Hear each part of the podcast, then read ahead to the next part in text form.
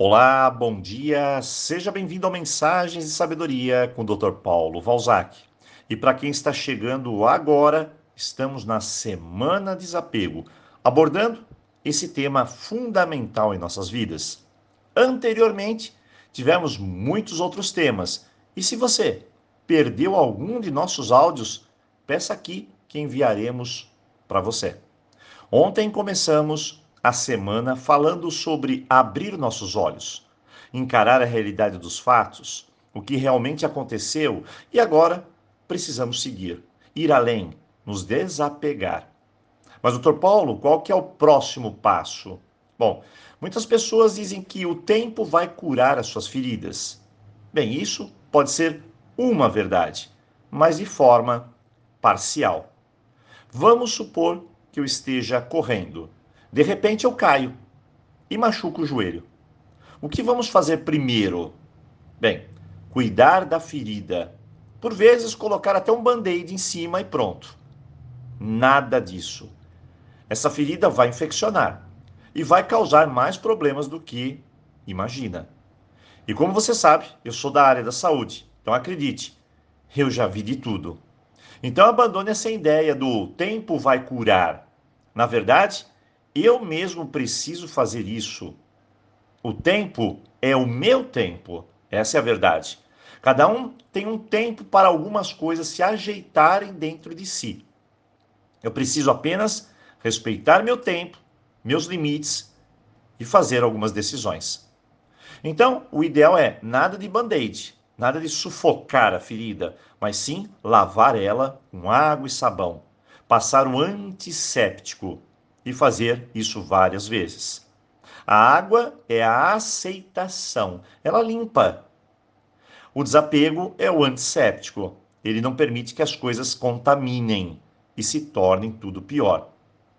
Para que eu aceite algo, eu preciso entender. Aliás, eu preciso entender muitas coisas. Não será de uma hora para outra, não. Inclusive, em geral, temos muitas resistências como raiva, medos, decepção. Até nos sentiremos injustiçados e por aí vai. Quem nunca disse a frase eu fiz tudo por ele ou por ela?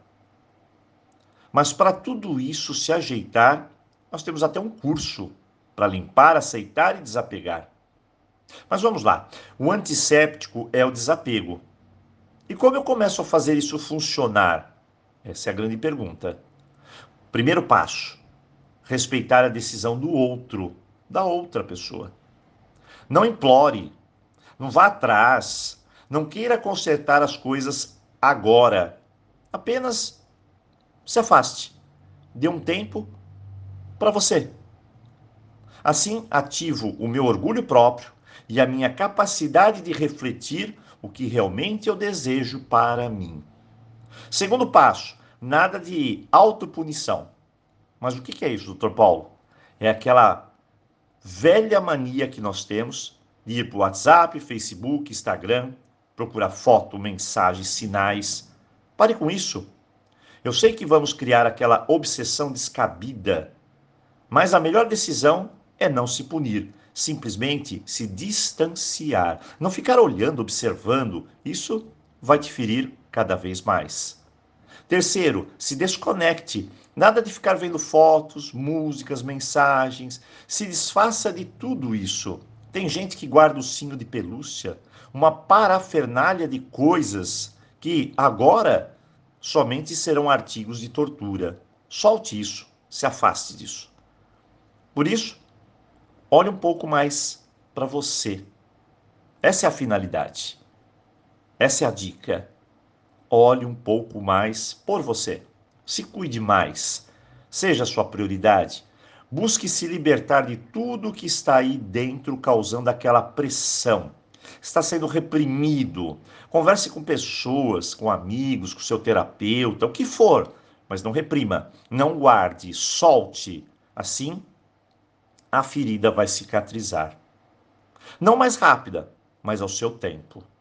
Pense nisso. Hoje Semana do Desapego. E não se esqueça, pratique a oração do alto amor todo dia de manhã. Ela vai te ajudar e muito a recuperar sua força, sua energia e seu amor próprio. Desejo a você um ótimo dia e, claro, nos encontramos aqui amanhã.